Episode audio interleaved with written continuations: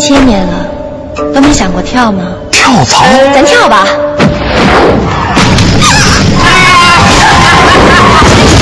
看准了你再跳啊！好工作要军连招聘。锵锵三人行，子东兄、文道兄啊，今天该本山大叔了。啊、这本山大叔最近也引起一些争议吧，可以说。但是这个事儿啊，呃，请你们下个判断，他能不能让徒弟下跪？就是就是，我给你们看照片，就是二，就你看，它标题叫赵本山成二人转掌门人，三十五弟子跪地拜师，就是要拜赵本山为为师啊。然后我们来看看照片，你们看看这种这种，你看当时呢，这个赵本山和太太呃，这个呃，这个这个一起坐在这个太师椅上啊。你看还有这个牌位，而且他这个我觉得也有点这个中呃这个新旧结合。你知道现场还有这个。什么国法家规 这样的一个牌子，来再看下边，你看这个徒弟呢磕头，然后给敬茶，给师傅敬茶，然后你再看下边，啊，据说这是有三十五个弟子，嗯，你再看下边，场面还是很大的，收徒仪式，赵本山收徒仪式。啊，你看旁边还写着。什么喜乐为民本山什么什么什么啊？德艺双馨呐，赵门弟子什么？就是哎，这么一个仪式。我觉得这个是这样，就是说你有很多传统的功夫，我们传统的手艺或者传统的某些艺术，真的是要磕头下跪的。你比如说传京剧、传昆曲，这都要下跪。你不也跪过吗？以前你去学变脸吗？没错。我跟你说这个事儿吧，我就就有些这现代社会很多现象啊，你不好一下说。呃，比方说，我给你举个例子，说说相声的，嗯，你好比原来台湾做过咱们节目，台湾那个导演李国修嘛，李李国修，他拜马季为师，跪啊。这台湾人特别讲究啊，我我一定得下跪，就在就是给给马季下跪。你看哈，现在如果我们说哪一个相声说相声的拜哪个相声大呃老师为师。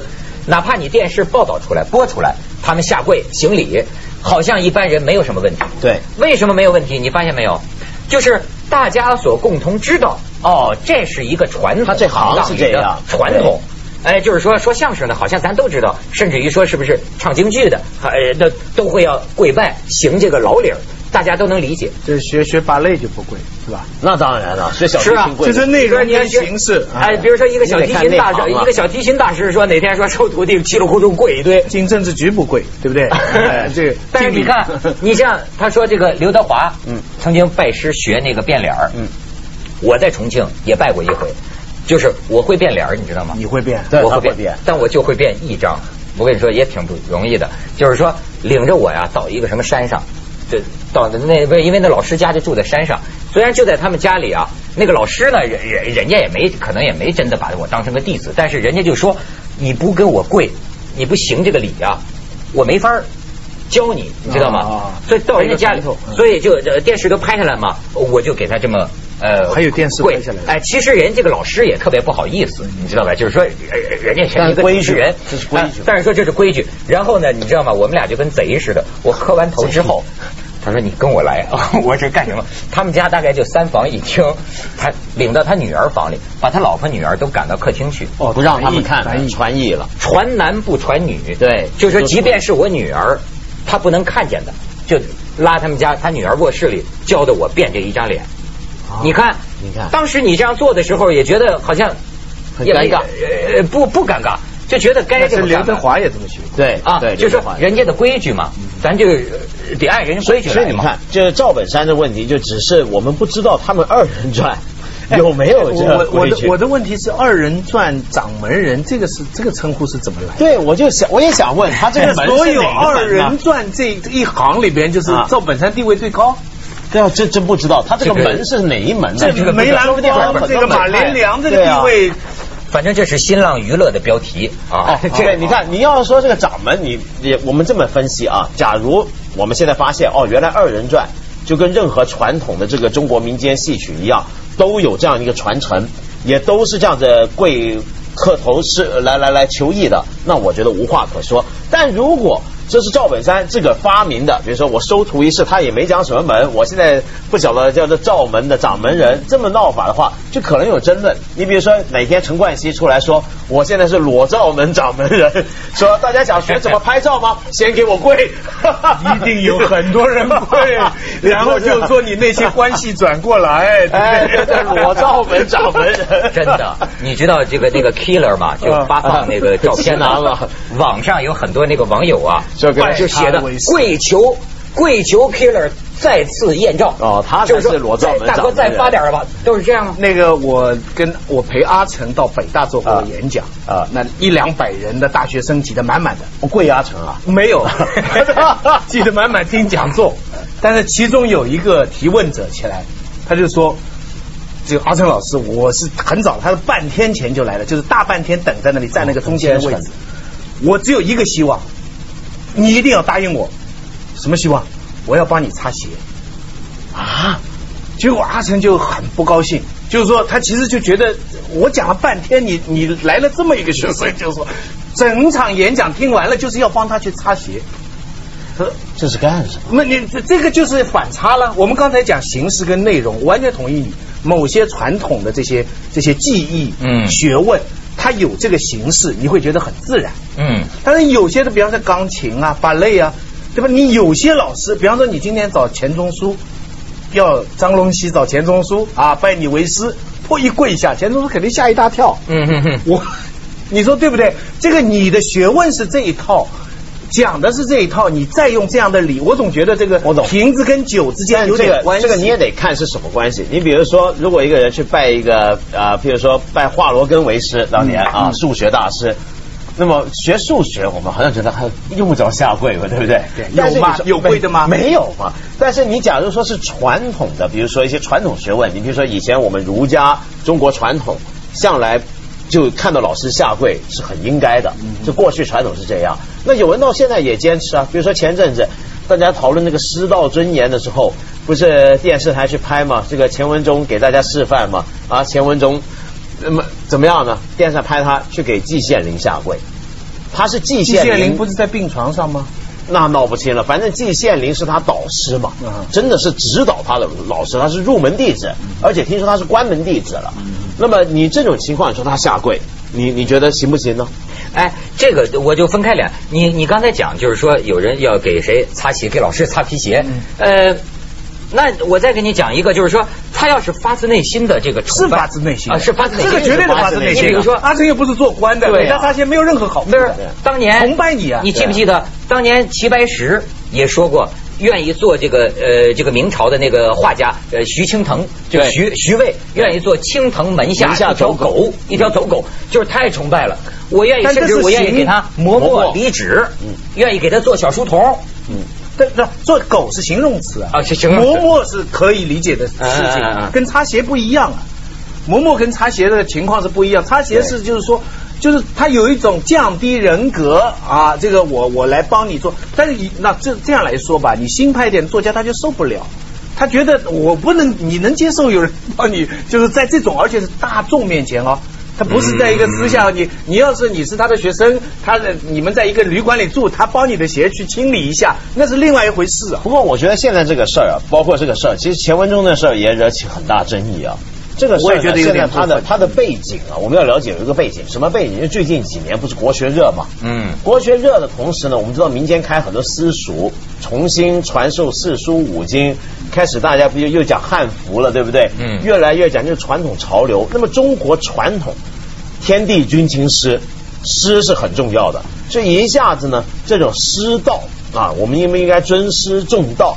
那么这些东西又拿出来讲的时候，是在这个背景底下发生这些现象。过这个背景呢，是有很多传统要要学习。我们这一代人，嗯，我第一本出书的时候送给我的老师钱谷荣教授，我不懂啊，这是年轻真不懂。老师还给我写序的，我就写了钱谷荣先生指正，结果钱先生就把我叫去了，不能这样写啊，怎么能这样写呢？把我把我批评一通。怎么写呢？叫五师古荣指正。他说五师啊，是我们这种直接的师承你才能写五师。你今天碰到另外八经，你就不能写五师啊，他不是你的老师啊，你只能写八经老师指正。哦就是说那老师不是咱这门派的但是你信千万别放上去，你信放上去是很生分的。对，对那是很一般的朋友。对你看这批评的我脸都红了，这是基本中国人，就是学生见老师。你看我们这么浅的底子，当初老师就收了我们。我后来是觉得，当然了，我不能给他下跪。我们下跪这个东西他受不了，但是像这种东西，你是不是应该学我们现在应该学我们现在好像也没有什么规范了。你看。英语里头，它还是有规范的。我注意到，你比如写信，它都有一个，比如说，呃，you are dear 什么什么，就是你的亲爱的什么什么人。你看，它好像还有一种惯用语。不不，在这种场合，英语反而简单，就一个字 to someone，to professor。哎，它只有一个，中文复杂的不得了。，我后来问过，有非常多的但是你觉得你这老师这个是不是也忒矫情了呢？不不不不不不，这绝对不可能。我当然有必要。你没有把他看作老师，啊就是如果你这样来写，跟你写这个字的话，反过来呢，老师给学生写信也有讲究的。就你有时候比如说叫你呢，可以就叫文涛，嗯但是有些老师呢，他为了要显示，就是也不是显示，按传统啊，有时候老师跟学生写信，这老师要表示学无分先后，达者为尊这种情调或者气派在里面呢，他会怎么写信呢？他会写的就是叫你弟，你别千万别以为你就跟他称兄道弟了，对对叫你弟，这是他的一种自谦。你比如说像我以前看很多老师写信，比如说像呃钱穆写信给严根望，他就叫根望弟、根望贤弟这样子，然后后面呢就致谦是愚兄，是这样叫的。对你像有些像徐老师，你你你你这个年纪的，而且这个学问什么都是我的老师，写了本书送给我，我一看他他写一个什么呢？文涛大兄，嗯，大兄没有大兄吧？大兄吧大兄，不是这，我说不是哪有大兄？大小的大兄弟的也没有他这么写的。我一说，哎，这老师你怎么能管我叫大哥呢？锵锵三人行，广告之后见。大胸就是大胸。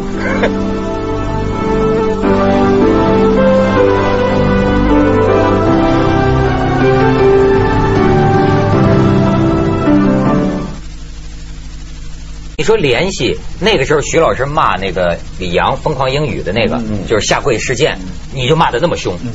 那当然了，他那不一样那个是一个公众，那么多几万人，在一个人的号令下，大家莫名其妙就这么就这么跪下来了。对这这种跪的场面啊，叫人你知道太多了，所以我我们我们有一种感受，就是中国人怎么那么容易就跪？中国人膝盖软，中国人喜欢跪，弄点什么事儿。你像我就，我就老说那个台湾那个什么倒扁的嘛，对对对你倒陈水扁，对你倒陈水扁，你给他下跪，那大学生说呃这往那一跪，说陈水扁他要不出来，我们就不起来，他那就跪什么？对你你给他下跪冲进去不过不过他要请愿就是说我们认为作用呢是的确是有，而这种但是最高外国人会这样吗？外国当然不会外国人只会对就是人间以上的，就神，对啊，而且也是单腿跪。你比如说我举个例子，无跪啊，咱们就就算是双腿跪，比如说在教堂你会看到，就是他们会跪下来祈祷，嗯但是那是跟神啊。对，见到人的时候怎么办呢？最你比如说以前见到国王，嗯像现在见英女皇，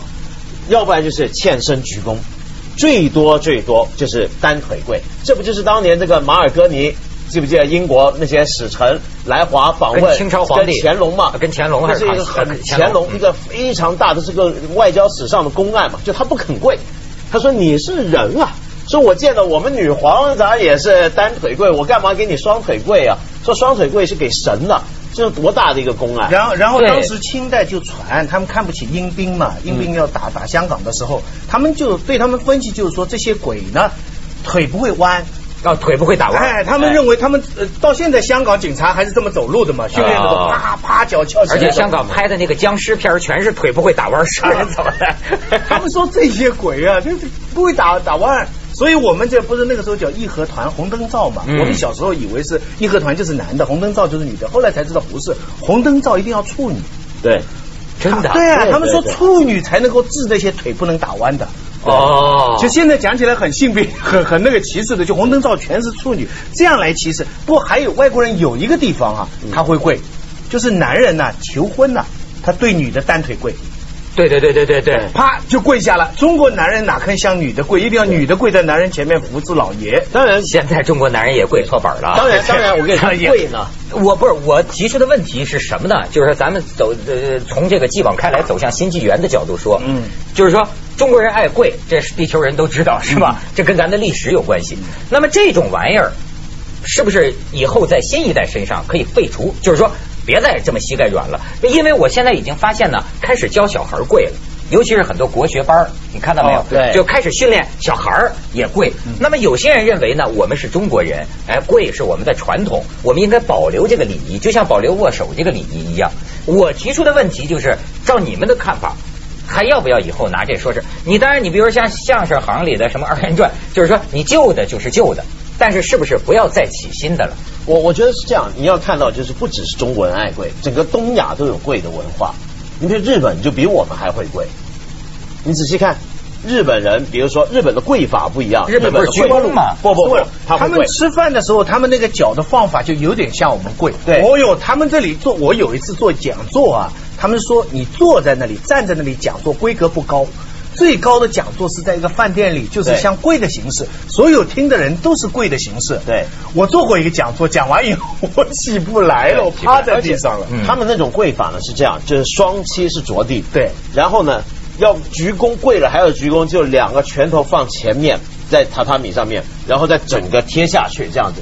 那么但这是常见的，比如说很多企业，比如说见到老社长。或者是要道歉的时候，他们也常常跪的。对对就是要道，特别是当然看环境，不是说一般的这种这种地板就跪，它是榻榻米的地方呢，嗯传统的地方进入传统空间，这种传统礼仪就出来。泰国人也跪，泰国人比如说看到国王，就是泰国这个跪法有点像坐，是另一种弯在一边，而且泰国那种跪法比我们更隆重，他是整个人半边贴到地上这么跪下来的。哦哎看到那挺曼国王的妙的啊对。所以呢，你看整个东亚都有这个贵的文化。现在问题就是说，我们要了解这个贵是怎么回事。贵是大礼，嗯，是大礼，在中国也是，在各个文化都是。这种大礼礼这个东西要有情在里面，就是说，看你为什么而跪对，，我觉得这而且这个情，比如像日本人有时候他很严重要道歉，为什么他要跪？他要显示我这个道歉是多么情真意切、迫切到我只有不跪，我无法消除我的这个歉意。那么现在我觉得问题是中国人太容易下跪啊，是我们这个跪啊没有真情。哎，你随便跪您您说的太对了，我今年春节是屈服，是为了利益。对我初七人日啊，我还跪了一晚呢。我想想，我跪父母我也没有跪啊。我但我跪回什么？我去我们那个河北正定。这河北正定大佛寺，知道吗？龙兴寺，那是中国保保持着明代的那个寺庙，梁思成那个中国建筑石家第一号，石家庄最大的名胜那是非非非非非常好的那个建筑啊，那个。然后，哎，我去上香嘛。按说我也不是佛教徒，但是你看我为什么也跪呢？就在我看来，哎，这是一个我这个静心的一个方式。有这个有有一种有一种神圣的东西内内在动机很重要，就是说，呃，我不是拜什么偶像，实际是自己啊，找一种全心致志的一个，呃，这就是全神贯注的感觉，做某种动作，让自己得到一种全神贯注的感觉。就像他们有人说呀，就是画那个符，你知道吗？画符，其实过去说画符怎么样能灵呢？一就是说完全没有杂念。一口气就完全心思单调在这一个上面，哗画下来。据说这样画下来的符就特别灵，有其实就是说高度集中的这个效用。力量。你说到这个，我就想起来，比如佛教里面也有很多跪的仪式，对不对？嗯类似于跪，或者说，但那个跪又跟我们刚刚讲这种跪是不一样的。所以你看，同样是跪啊，在不同文化、不同传统啊，讲究不一样。比如说，我举个藏传佛教，好，藏传佛教咱们广告之后再宣传，锵锵三人行广告之后见。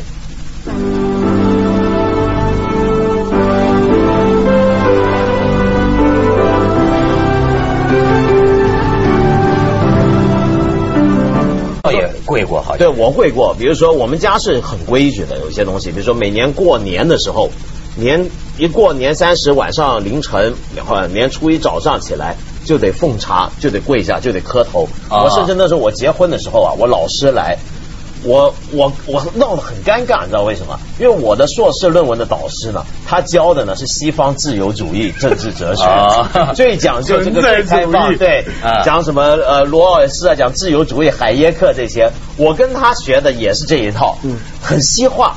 结果我妈呢说不行，这个得上台，给他跪下啊！就老师来主持婚礼，你得跪。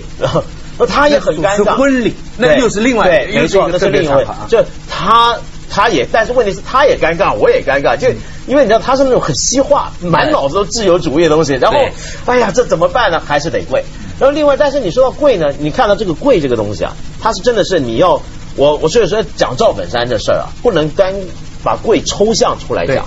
你要把这个跪还原到它的脉络里面，它的语境里面，它的跪有没有意义？我我举个例子，像像我刚刚说这个藏传佛教不是有大礼拜嘛？对你有没有看过一些藏民就一路这么跪拜到五体投地啊那是五体投地到拉萨，对不对？旁观者都会觉得，我虽不会那么跪，但是我很尊重他这么你。太佩服了，对吧？对肘子膝盖都磨破了，鲜血淋漓啊！但但你知道它有特别意义的，它特别意义在哪？就当他这么跪下去的时候啊，拜到地上的时候，他会他的眼光啊是贴地面的，他能看到虫子的，他会看到一些马跟牛的脚比他还高。这时候你切身体会众生平等。